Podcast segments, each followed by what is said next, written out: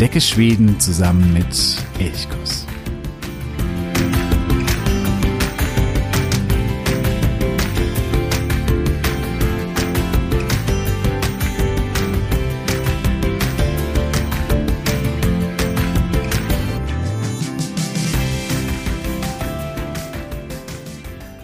In äh, Schweden ist alles anders, alles besser, alles super.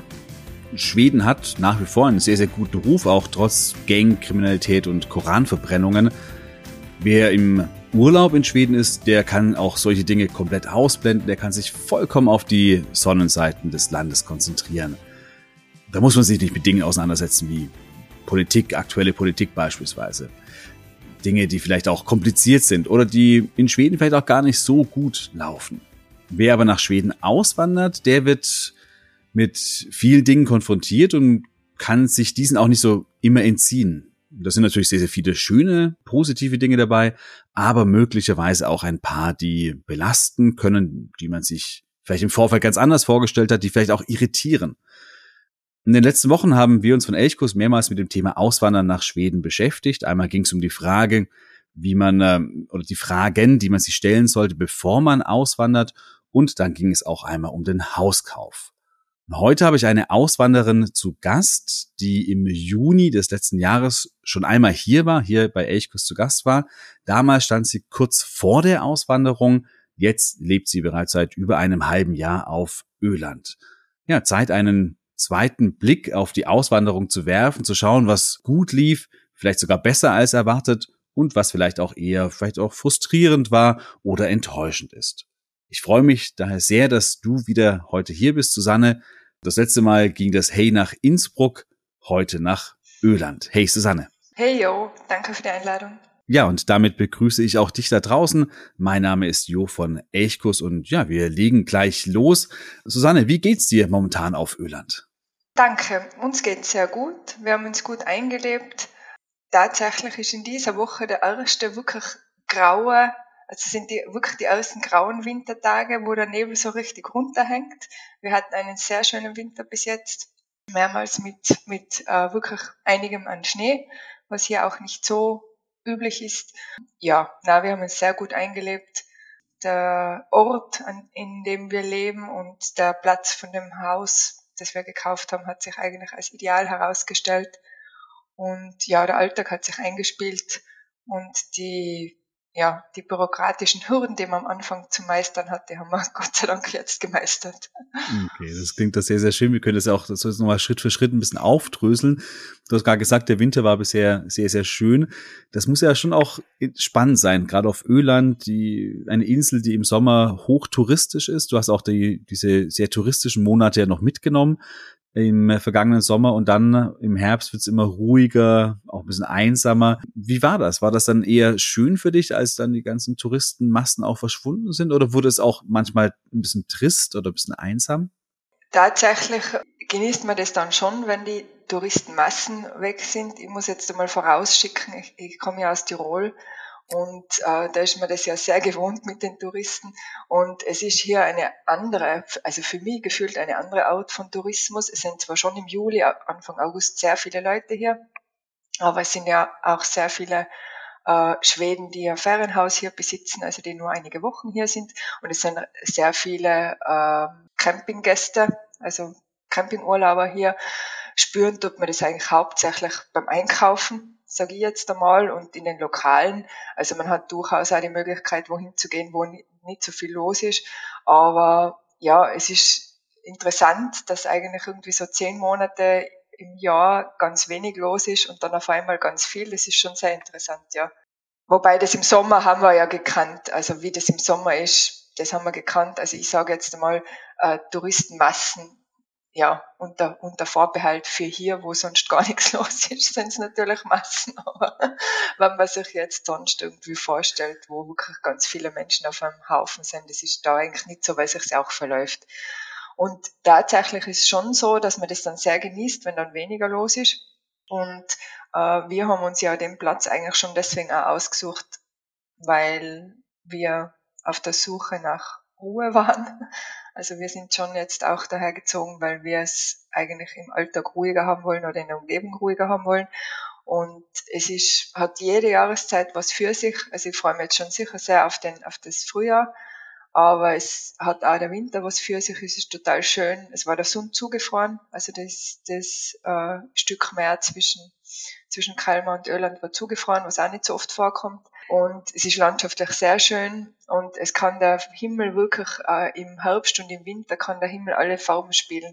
Also wenn man sagt, es ist trist und grau, stimmt so eigentlich nicht, weil äh, du kannst zum Meer runterfahren und der kann, da kann das Wasser und, und der Himmel hat tausende Schattierungen von Blau und Grau. Es ist sehr schön. Also für uns eigentlich ja jetzt überhaupt nicht, dass man sagt, das ist jetzt im Winter so, dass man irgendwie depressiv wird. Wie gesagt, das sind jetzt die ersten Tage, wo man aus dem Fenster schaut und es wirklich der Nebel runterhängt. Davor waren halt so einzelne Tage, wo es mal bewölkt war. Wenn man jetzt natürlich das wochenweise hat, dass man überhaupt kein Sonnenlicht hat, dann ist das natürlich was anderes, aber das ist da auch nicht so üblich. Mhm. Durch das, dass da ja recht oft der Wind geht oder sehr stark der Wind geht, verblasst er dann das wieder. Aber es hat schon was für sich, also die Jahreszeiten. Ich glaube, man kann da irgendwie dann ein bisschen mehr mit der Natur leben äh, und freut sich dann wirklich sehr auf, auf, auf das Frühjahr und auf den Sommer das habe ich auch den Eindruck, dass das da bei die bei unseren Nachbarn oder die Leute, mit denen wir Kontakt haben, dass das da schon so ist. Die genießen wirklich auch im Herbst noch jede, jede letzte Sonnenstunde. Und jetzt hört man überall, na ja, jetzt kommt bald das Frühjahr, jetzt kommt bald das Frühjahr. Jetzt haben wir es bald geschafft. Aber ich glaube, das ist generell in den, in den nördlichen Ländern, dass das einfach der Sommer und die Sonne einfach einen größeren Stellenwert hat. Und dann zieht es ja auch die Leute wirklich nach draußen und dann im Frühling ja. und im Sommer wird dann ja auch das ganze Leben nach draußen so ein bisschen verlagert und das richtig genossen. Das ist ja auch, finde ich, etwas sehr, sehr Schönes, ja. Ja, das kann man richtig, das kann man richtig feststellen. Das war da im Herbst relativ lange schön, also relativ lange warm. Und da ist wirklich, das merkt man, dass da einfach wirklich jede freie Minute im Freien verbracht wird. Mhm. Das stimmt ja. Ja, das klingt doch wirklich, wirklich wunderbar. Und ja, du hast natürlich recht, äh, das mit den äh, Touristenmassen, das ist immer relativ. Gerade wenn man aus äh, Innsbruck kommt, dann ist man wahrscheinlich anderes gewohnt. Ja, das ist richtig. Vielleicht noch kurz zur Einordnung, vielleicht auch für diejenigen, die die erste Folge mit dir nicht gehört haben. Du bist ja selbstständige Steuerberaterin, behältst quasi auch deinen Kundenstamm aus Österreich größtenteils bei und arbeitest nun vor allen Dingen eben aus äh, Remote, aus dem Homeoffice. Um die Jobsuche hast du dich daher nicht kümmern müssen, aber natürlich auch um äh, die Ortswahl, um einen Hauskauf. Das äh, genau. hast du genau. gerade auch schon ein bisschen angesprochen. Da war wahrscheinlich wichtig der Glasfaseranschluss. Hm, vielleicht noch im Anschluss an die Folge zum Hauskauf, die vor zwei Wochen online gegangen ist.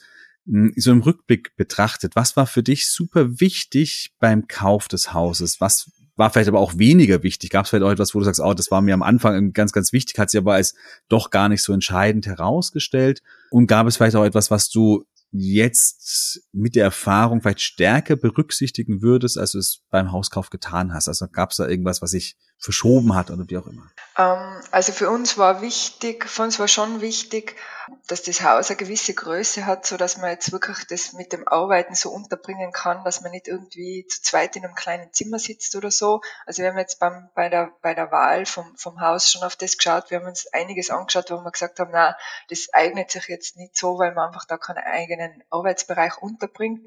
Das war wichtig, das ist auch immer noch wichtig, weil man einfach, ja, einen gewissen Platz braucht, wenn man den ganzen Tag im, zu Hause im Büro sitzt, dann braucht man einfach einen Ort, wo man, wo man gut arbeiten kann, wo man die ganze Infrastruktur unterbringt.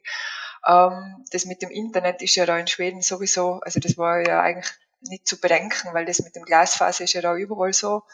Da muss man ja nicht schauen, ob man, dass man irgendwo in der Nähe von einer Stadt ist. Das ist ja generell, also der Ausbau vom Internet ist generell sehr gut. Ähm, für uns oder für, hauptsächlich für mich war wichtig, dass wir schon äh, Infrastruktur haben. Also ich wollte nicht irgendwo sein, wo ich muss eine Stunde, zwei Stunden fahren, dass ich irgendwo in eine, in eine größere Stadt komme, dass ich halt eine Infrastruktur habe. Das würde ich, muss ich auch sagen, wieder so machen.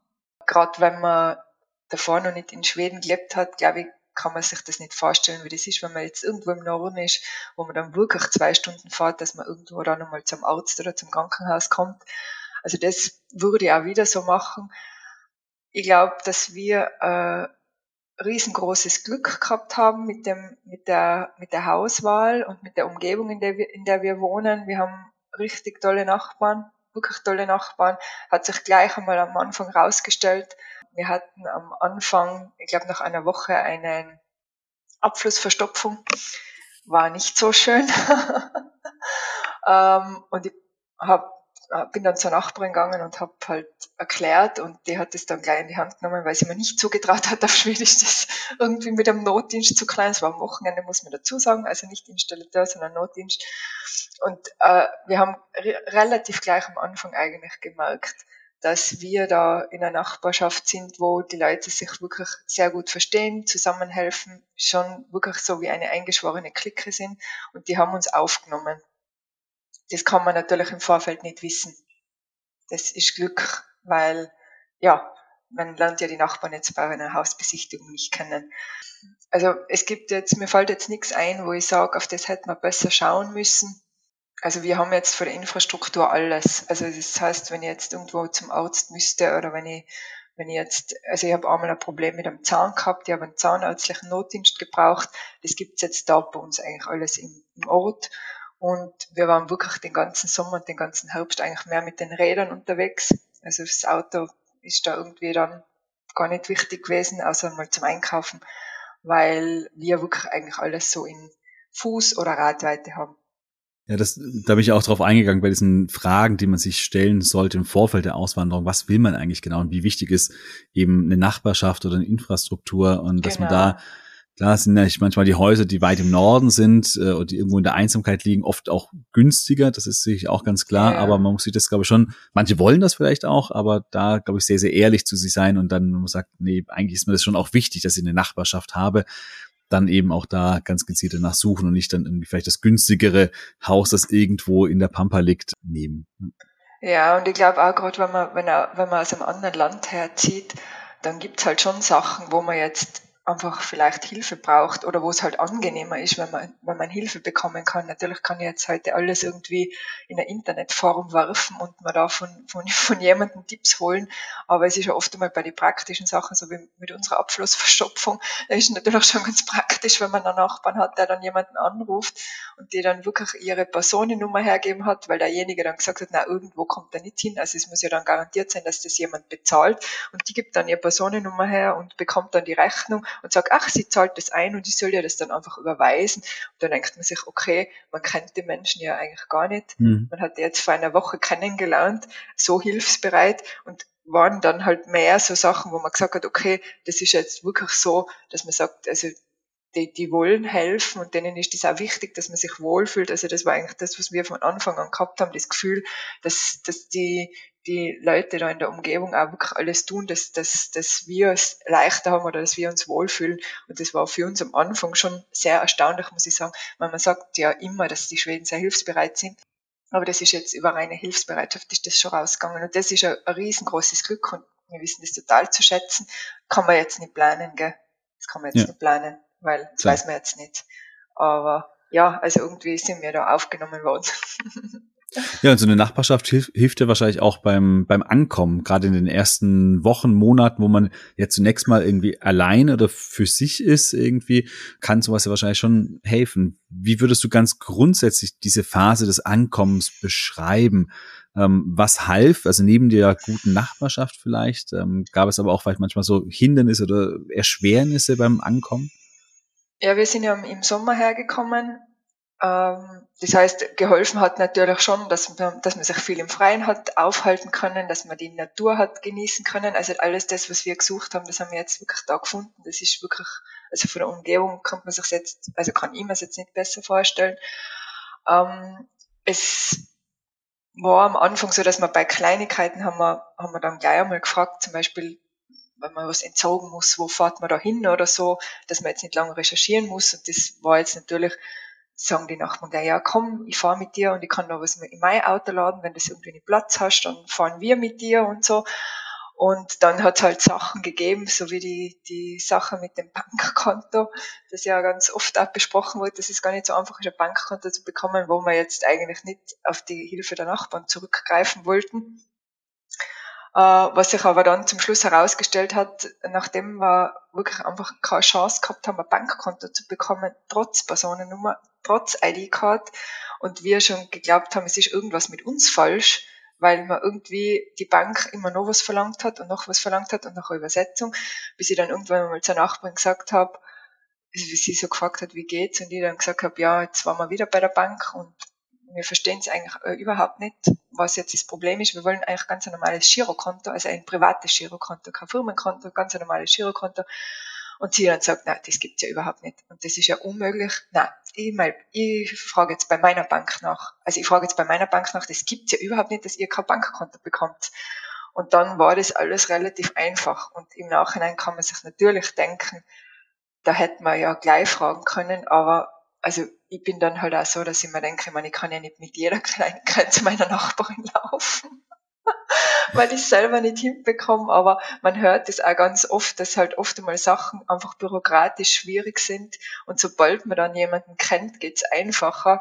Das ist was, was ich einfach, was mir am Anfang schon ziemlich genervt hat, dass halt, ja, dass man halt einfach selber da nicht wirklich weiterkommt, aber ja. Also nur War das nur bei der Bank so oder gab es auch manchmal so bei behördlichen Gängen irgendwie Momente, wo du sagst, so, puh, ganz, ganz schön kompliziert oder? Na, ja, es ist das, was eigentlich ganz viele ja beschreiben, dass es einfach relativ lange dauert, bis man zu der Personennummer kommt. Und da wir ja jetzt beide keinen Arbeitsvertrag mit einem schwedischen, mit einer schwedischen äh, mit einem schwedischen Arbeitgeber haben, haben wir uns schon darauf eingestellt, dass es länger dauert. Schlussendlich hat es dann wirklich drei Monate gedauert. Und das muss man jetzt schon sagen, dass wenn man keine Personennummer hat, beziehungsweise nicht einmal die Personennummer, eigentlich ist ja die Bank-ID, die ganz viele Türen öffnet. Und wenn man halt die Personennummer nicht hat, dann hat man keine ID-Card, also keinen Ausweis. Und dann kann man ganz viele Sachen kann man einfach nicht machen. Also mhm. ich kann nicht einmal beim Bauhaus, beim Baumarkt ein Kundenkonto öffnen, wenn ich keine Personennummer habe. Und das ist am Anfang ist das schon sehr nervig, weil gerade wenn man jetzt in ein Haus einzieht und da halt doch schon Sachen zu erledigen sind. Interessanterweise, das mit dem Internet war jetzt gar kein Problem, was jetzt für uns eigentlich schwierig gewesen wäre, wenn wir jetzt kein Internet gehabt hätten. Also wir haben davor eine Lösung gehabt über, über österreichische, also über österreichische Daten, also dass wir jedenfalls arbeiten können. Und das war interessanterweise, das Internet zu bekommen, war gar kein Problem. Aber bei anderen Sachen eben so wie irgendwo was zu bestellen oder so wie mit dem, mit dem Abflussstop, also mit der, mit der, hm. mit der Abflussverstopfung, da jetzt einen Notdienst zu bekommen ohne, ohne Personennummer, das ist jetzt irgendwas, was man jetzt, glaube ich, außerhalb Schwedens jetzt nicht so wirklich versteht, wenn man sagt, was hat jetzt das mit dem zu tun, aber die geben das ein und ganz oft, glaube ich, ist es einfach so, sie müssen das Feld befüllen und wenn du ihnen nicht die Nummern gibst, dass sie das Feld befüllen können, dann geht das halt nicht, gell? Genau, kommen die auch nicht weiter. Ja, das ist immer das, das große Problem, genau. Ähm, hast du da auch, du hast gesagt, dass natürlich die Selbstständigkeit, dass du keinen Arbeitsvertrag hattest mit dem schwedischen Unternehmen, dass es vielleicht auch manches so ein bisschen verzögert hat. Könnte es auch der Hintergrund gewesen sein, dass bei der Bank oder dass die Bank zunächst so lange gezögert genau. hat mit der Eröffnung des genau. Bankkontos? Also okay. ich glaube, dass ich glaube jetzt schon, dass wir jetzt da Pech gehabt haben mit, mit der Bank, also mit der uns da wirklich relativ lang hingehalten hat. Aber wir haben eigentlich schon versucht, bevor wir da waren, also bevor wir überhaupt da das Haus übernommen haben, haben wir versucht, schon zu einem Bankkonto zu kommen. Da hat uns der Makler geholfen, also der Makler war ja sehr hilfsbereit und der Makler hätte uns geholfen, dann Kontakt, oder hat uns einen Kontakt hergestellt und dann haben die natürlich gleich gesagt, das geht nicht, also solange wir nicht in, in Schweden wohnen oder auch das Haus noch nicht übernommen haben, sie brauchen da die ganzen Unterlagen und die haben wir ja da logischerweise noch nicht gehabt. Und dann äh, waren wir da, dann hätten wir das über den Kontakt wieder probiert, jetzt hat es die Dame nicht mehr gegeben. Also die war nicht mehr bei der Bank. Und dann hat wirklich da jemand zu mir gesagt von der Bank, äh, so quasi, schreiben Sie mir nicht, rufen Sie mich nicht an. Dann denken wir so, ja, okay. also bei der Bank war ich jetzt nicht mehr vorstellig, weil äh, das war dann schon etwas, wo ich mir gedacht habe, das gibt's jetzt nicht. Und dann haben wir es bei einer, bei einer anderen Bank probiert und da hat man uns zuerst sehr lange auf den Termin warten lassen. Also zuerst hat es geheißen Personennummer, dann haben wir die Personennummer gehabt, dann haben wir gesagt, jetzt haben wir die Personennummer. Ja, ob wir die ID-Card haben? Nein, die haben wir noch nicht. Die haben wir beantragt. Dauert ja dann auch noch ein bisschen. Ja, wenn wir dann die ID-Card haben, sollen wir uns nochmal melden. Aber nicht schon einen Termin vergeben, sondern ja, ohne ID-Card kein Termin.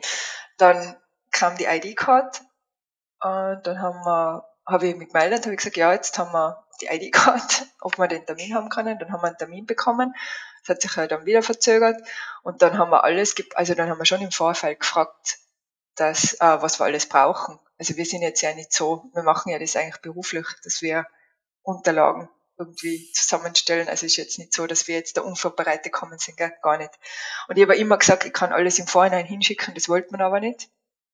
Und dann, ja, schlussendlich sagt sie dann bei dem Termin, ja, jetzt muss man schauen, ob wir überhaupt das Konto bekommen. Also das wird dann irgendwo besprochen. Also sie kann da jetzt keine Zusage machen. Und dann sage ich, ja, also wie lange das denn dauert, weil wir wirklich dringend eigentlich auf das Konto schon warten, weil wir eben wegen der Bank-ID und auch die Überweisungen aus dem Ausland sind ja relativ teuer, wenn ich in schwedische Kronen zahlen muss.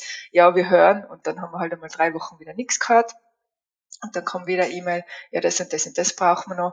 Dann haben wir das wieder nachgeliefert. Dann hat es wieder gedauert. Also schlussendlich war es einfach so, das war, hat sich, glaube ich, insgesamt dann zwei Monate dann irgendwie gezogen, bis ich dann einmal eben zu meiner Nachbarin gesagt habe, also pff, mhm.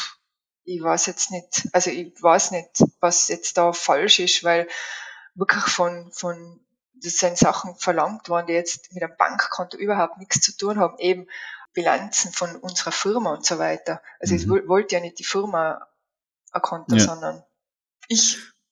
Und äh, jetzt haben wir ganz, ganz, ganz eine nette, ganz eine nette Bankberaterin, die dann zu uns gesagt hat, ihr tut das so unglaublich leid, dass wir solche Erfahrungen gemacht haben.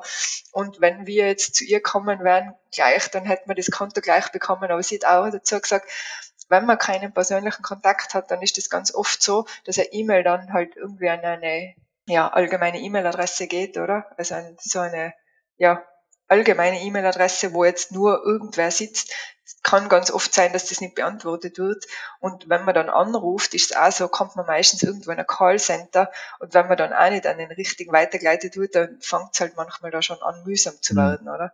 Und durch das, dass unsere Nachbarin ihr halt dann direkt geschrieben hat, weil sie die Bankbetreuerin von unserer Nachbarin ist, war das alles dann recht schnell geklärt. Es war dann jetzt ungünstig, also wir haben wirklich tatsächlich erst seit Jänner das Konto, weil da wieder Weihnachten dazwischen war, oder? Dann waren wieder Feiertage.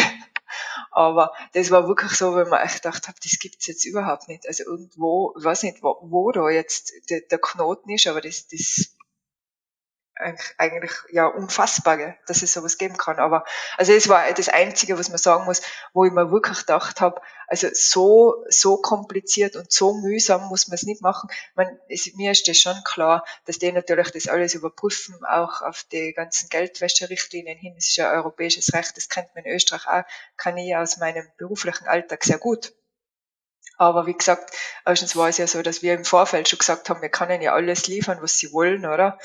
Und äh, also es war jetzt bei der Bank also überhaupt kein Thema. Also da hat es jetzt gar kein Thema gegeben, dass wir kein Konto bekommen, wenn wir Ausländer sein. Aber äh, man kann sich auch schon auf das berufen, dass man ja ein Recht hat, als äh, Europäer in, in jedem europäischen Land ein Konto zu bekommen. Nur da stößt man nicht unbedingt auf Gegenliebe, muss ich jetzt auch sagen. Also da heißt es dann, also wenn wir ein Konto geben, entscheiden wir. Ja.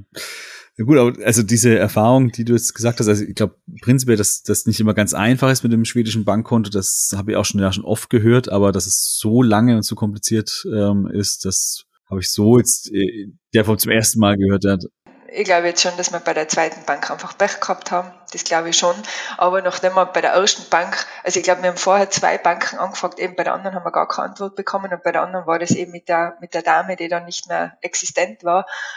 Aber das ist auch äh, etwas, was so, was man sehr, sehr häufig hört von Schweden. Dass in manchen Bereichen ist äh, mit Digitalisierung, da geht alles super flott und ganz, ganz schnell und unkompliziert. Und dann gibt es so andere Bereiche, wo es wirklich sehr kompliziert äh, ist und lange dauert und gerade auch bei so manchen bürokratischen Wegen. Aber schön, dass ihr jetzt zumindest das Bankkonto habt und jetzt auch da vollen Zugriff auf alles habt. Ja, das muss ich wirklich sagen. Ohne die Bank-ID ist wirklich manchmal schwierig. Mhm. Also ohne die Bank-ID ist es schon schwierig. Uh, ja, also ich habe dann schon auch von Leuten gehört, die nach drei Wochen schon die Personennummer bekommen haben, weil sie irgendwie einen Arbeitsvertrag irgendwo gehabt haben. Und da geht es ja natürlich auch um die Steuerabfuhr. Also da ist der, der schwedische Staat wahrscheinlich schon bemüht, dass er dann gleich einmal die Nummer uh, vergibt, weil er ja die Steuereinnahmen will. Und das mit der Bank, glaube ich, ja. Also ich, was ich aus dem gelernt habe, ist, dass man vielleicht vorher halt schon die Nachbarin um Hilfe fragen können oder jemanden um Hilfe fragen können oder vielleicht wirklich nochmal beim, beim Makler nachfragen können.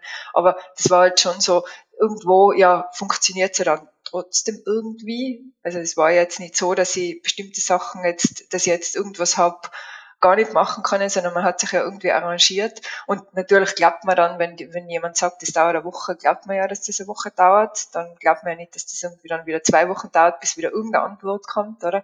Aber, also das würde ich vielleicht jetzt anders machen, dass ich einfach da vielleicht gleich sagen würde, äh, bei welcher Bank bist denn du und kannst du mir vielleicht einen Kontakt herstellen, weil das jetzt für, für sie ja gar kein Problem war und sie sich ja jedes Mal eigentlich gefreut hat, wenn ich dann gesagt habe, ja, nein, das habe ich jetzt so gemacht und das hat funktioniert. Also es ist ja eigentlich dann so, dass, sie, dass sie, die Nachbarn ja da äh, ganz froh sind, wenn sie, wenn sie behilflich sein können. Mhm. Das ist schön eigentlich zu sehen, ja.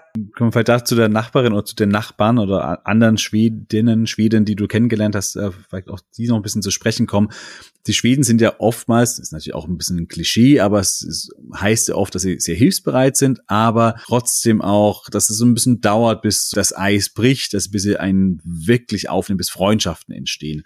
Hm, wie erfährst du das aktuell? Ähm, wie sind so die, die Schwedinnen, Schweden in deiner Umgebung? Haben sie da schon engere Kontakte? Ergeben oder merkst auch, dass sie durchaus trotz Hilfsbereitschaft auch etwas distanziert sind? Mm, das kann ich jetzt eigentlich nicht sagen in unserer Umgebung.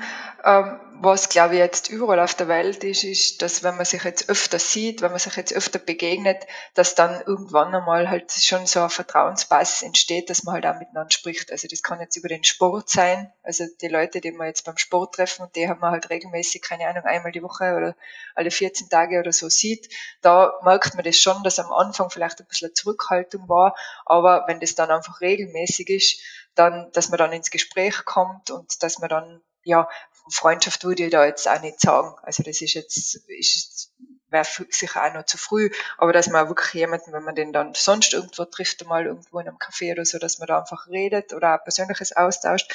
Und in der Nachbarschaft ist schon so, dass wir gleich einmal das Gefühl gehabt haben, dass wir aufgenommen worden sein. Also da waren eigentlich überhaupt nicht, da hat es überhaupt nicht, nicht irgendwie das Gefühl gegeben, dass man jetzt zwar hilft, aber ja, jetzt nicht sonst keinen Kontakt wünscht. Wir sind ja eingeladen worden, also öfters schon. Das hört man ja auf, dass das mhm. nicht so, nicht so schnell passiert. Also das kann ich jetzt überhaupt nicht sagen. am Anfang ist mir halt aufgefallen, dass das ganz oft gefragt worden, ja, aber warum jetzt daher? Warum auf Öland? dass, dass man sich halt so gefragt hat, warum jetzt jemand jetzt daherkommt und genau da wohnen will. Aber ähm, ja, ich glaube schon, dass es auch immer mit dem zusammenhängt, wie man selber auf die Leute zugeht und äh, wie offen man ist.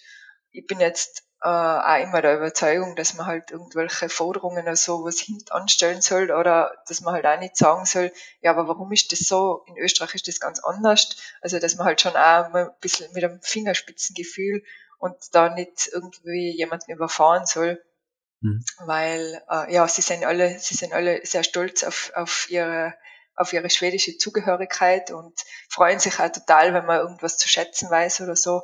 Aber ich glaube schon, dass es schon auch viel damit zu tun hat, wie, wie, man selber ist. Also jetzt in der Nachbarschaft muss ich sagen, sind wir sehr, sehr gut aufgenommen worden und mhm. auch wirklich über das, über reine Hilfsbereitschaft hinaus, glaube ja. ich schon.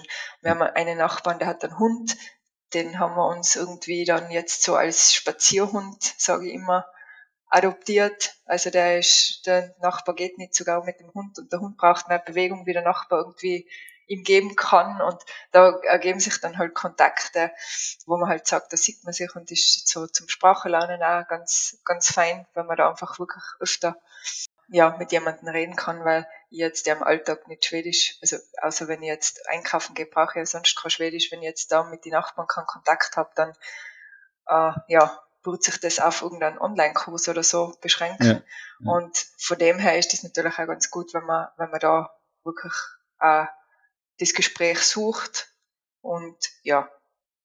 Und da ist ja auch für diese Kontaktaufnahme oder das auf andere zugehen, die Sprache ja auch sehr, sehr wichtig, dass, dass ja. man auch Schwedisch spricht und dann nicht nur alles irgendwie auf Englisch äh, wahrscheinlich erklärt.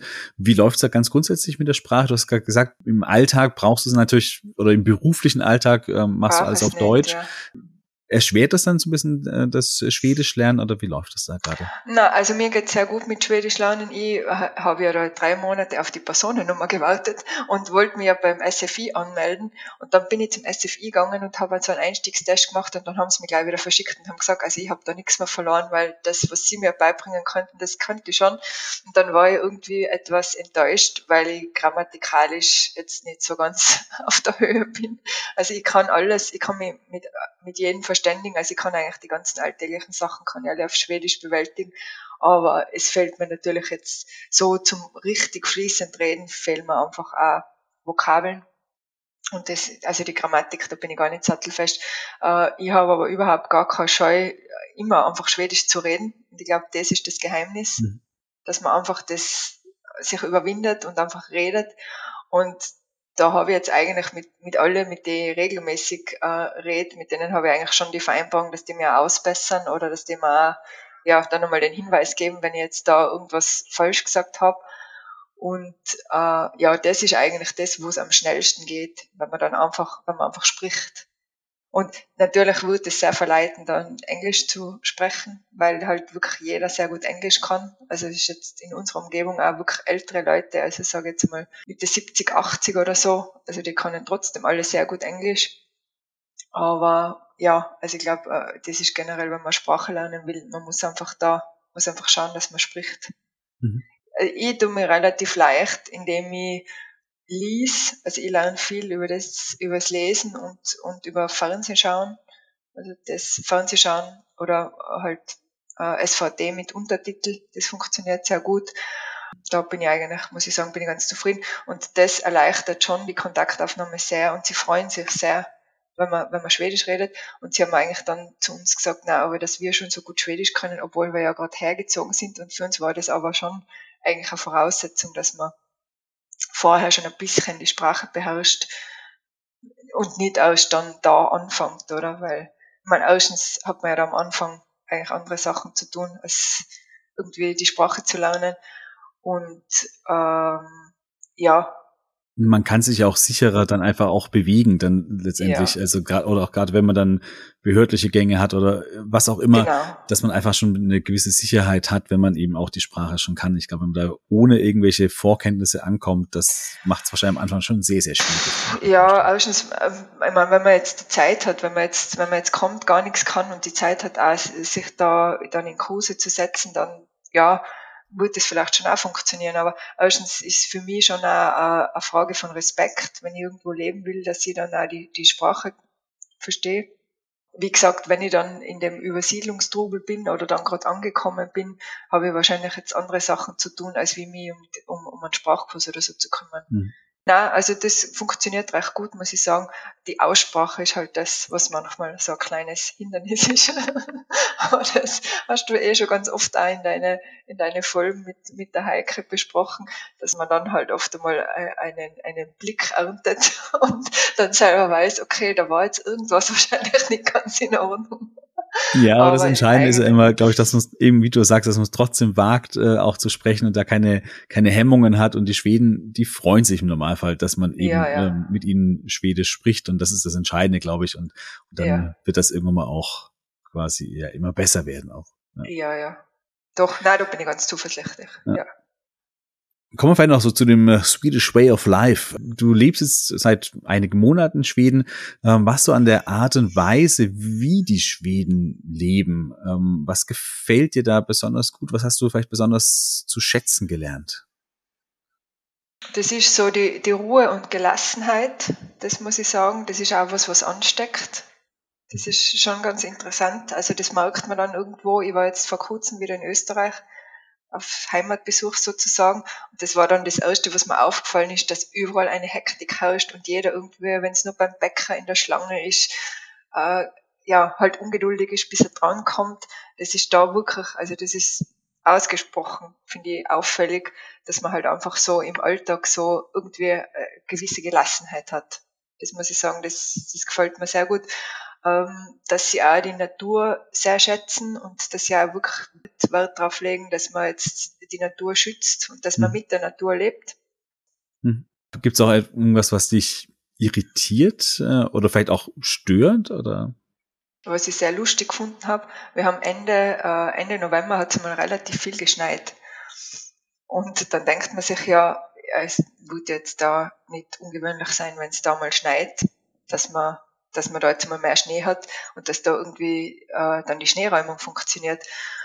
Und dann hat das irgendwie, ja, keine Ahnung, fast eine Woche gedauert, bis einmal der Schneepflug gekommen ist und ich denke mir dann nichts, denke mir nur, ja, eigenartig. Und äh, bespricht es dann einmal mit einem Nachbarn, dann sagt er, ja, ja, nein, das ist schon so, vor 1. Dezember wird der Schnee nicht geräumt. Und dann denkt man sich, okay, wenn es jetzt einen halben Meter schneit im November, interessant. Das ist also quasi ein fixes Datum. Im November wird auf Öl ja, kein ja. Schnee es ist In der okay. Kommune, das ist sicher, ist sicher unterschiedlich. Ich glaube jetzt nicht, dass das immer rund so gemacht wird. Nein, nein, ich habe mir dann am Anfang gedacht, ja, vielleicht, weil wir relativ am Ende von einer Siedlung wohnen, und am Ende vom Dorf eigentlich, bis einmal der Schneepflug zu uns kommt, wird schon dauern. Es ist ja alles viel weitläufiger als wie anderswo. Mhm. Also das ist ja, das sind ja die Strecken jetzt schon andere, als wie jetzt in Tirol zum Beispiel, wo alles sehr nahe beieinander ist. Aber ich, da, da habe ich mir gedacht, das gibt es überhaupt nicht, bis ich dann einmal halt jemand drauf angesprochen hat, und hat gesagt, nein, das ist ganz normal. Und das war dann wirklich so, im Dezember war es nur so, wobei da gibt's auch äh, äh, eine Schneehöhe, bis zu der sie nicht träumen. Und das ist dann ganz interessant, der Gehweg und der Radweg, die sind perfekt geräumt. Also das war im mhm. November so. Also die waren auch im November perfekt geräumt. Und auf der Straße kann aber, kann aber Schnee liegen, wie viel will. Ja. habe ich dann sehr interessant gefunden, weil ich mir gedacht habe, wenn, wir sind jetzt nicht irgendwo, wo es, wo es keinen Schnee gibt, wo man irgendwie total überrascht ist, dass einmal der Schnee kommt. Man, ja. Wenn das jetzt irgendwo in Italien passiert, dann im Süden, dann würde man das jetzt verstehen. Aber das habe ich dann sehr interessant gefunden und mir gedacht, ja, na, äh, wahrscheinlich ist das einfach ein Pragmatismus, weil man sich denkt, erstens ist ja bei uns da relativ warm. Es ist ja ganz oft so, dass es zwar schneit, aber der Schnee dann nicht liegen bleibt, äh, dass man sich denkt, also wenn wir da jetzt wegen jedem Schneefall da ausrücken würden, und weil es halt auch so weit, weitläufig ist. Und das äh, betrachte ich dann oft einmal schon sehr auch mit, mit äh, ja, wo ich mir denke, dass man das irgendwie logistisch auch so hinbringt, weil auch wirklich die, die, die ganzen Grasstreifen und äh, so, so kleine Waldgebiete, die der Kommune gehören, also das wird da wirklich im Sommer gehegt und gepflegt. Also das ist für mich dann, denke ich mal, da braucht man unglaublich viel Personal, weil es einfach alles so weitläufig ist. Mhm. Also da ist die, die Kommune sehr, sehr ja, gefordert, sage ich jetzt einmal. Okay, damit sind wir schon auch bald am Ende unseres Gesprächs. Vielleicht zum Abschluss noch, ähm, gibt es etwas, auf was du dich jetzt besonders freust, jetzt auch gerade, wo der Frühling so allmählich vor der Haustüre steht? Ja, ich freue mich sehr auf den Frühling und dann auf den Sommer. Also ich freue mich sehr, dass man dann wieder einfach mehr draußen ist, dass man in der Sonne sitzen kann, dass man ja dann einmal den Garten von Anfang an äh, ja betreuen kann, weil wir da letztes Jahr gekommen sind und der Garten eigentlich ganz ganz äh, schön eigentlich ja, hergerichtet war, obwohl ja die, das Ehepaar, das da ausgezogen ist, ja eigentlich auch schon seit April nicht mehr da gewohnt hat. Aber das war dann alles sehr gut in Schuss und jetzt äh, ab dem Jahr kann man dann irgendwie selber uns drum kümmern und ja, dass man einfach mehr draußen sein kann, dass man mehr am Wasser sein kann, dass man ja wirklich jetzt ja einfach die Natur genießen kann. Und das muss ich sagen, das ist wirklich auch das, was sich wirklich so erfüllt hat, wie wir das uns auch gewünscht haben. Also, dass wir wirklich, äh, wenn wir Freizeit haben, wirklich draußen sein können und die Natur genießen können. Und ja, das ist eigentlich das, was, was uns hergezogen hat und was sich eigentlich so erfüllt hat, wie wir das uns gewünscht haben. Das ist doch wunderbar. So, so soll es sein. Ja, vielen, vielen Dank, Susanne, dass du dir die Zeit genommen hast, auch jetzt hier nochmal nach einigen Monaten nach der Auswanderung da Rede und Antwort äh, zu stehen und davon einfach zu erzählen, wie es dir so ging und wo es vielleicht auch gehakt hat, wie beispielsweise bei der Bank am Anfang. Ich wünsche dir auf jeden Fall, dir und dein Mann, weiterhin alles Gute auf Öland, dass ihr euch weiterhin gut einlebt und dann das Insleben auch gerade jetzt im Sommer natürlich dann auch in vollen Zügen genießen könnt. Ja, vielen Dank dass du heute zum zweiten Mal hier warst, Susanne. Danke. Ja, weitere Berichte von äh, Auswanderern kannst du auch auf elchkus.de nachlesen. Den Link zur Seite findest du auf jeden Fall in den äh, Show Notes. Bist du selber Auswanderer und möchtest vielleicht von deinen Erlebnissen erzählen, dann schreib gerne an elchkus.elchkus.de. Ich wünsche dir nun eine wunderschöne Woche mit vielleicht ja den ersten Frühlingsblumen im Garten. Så bra. Vi hörs.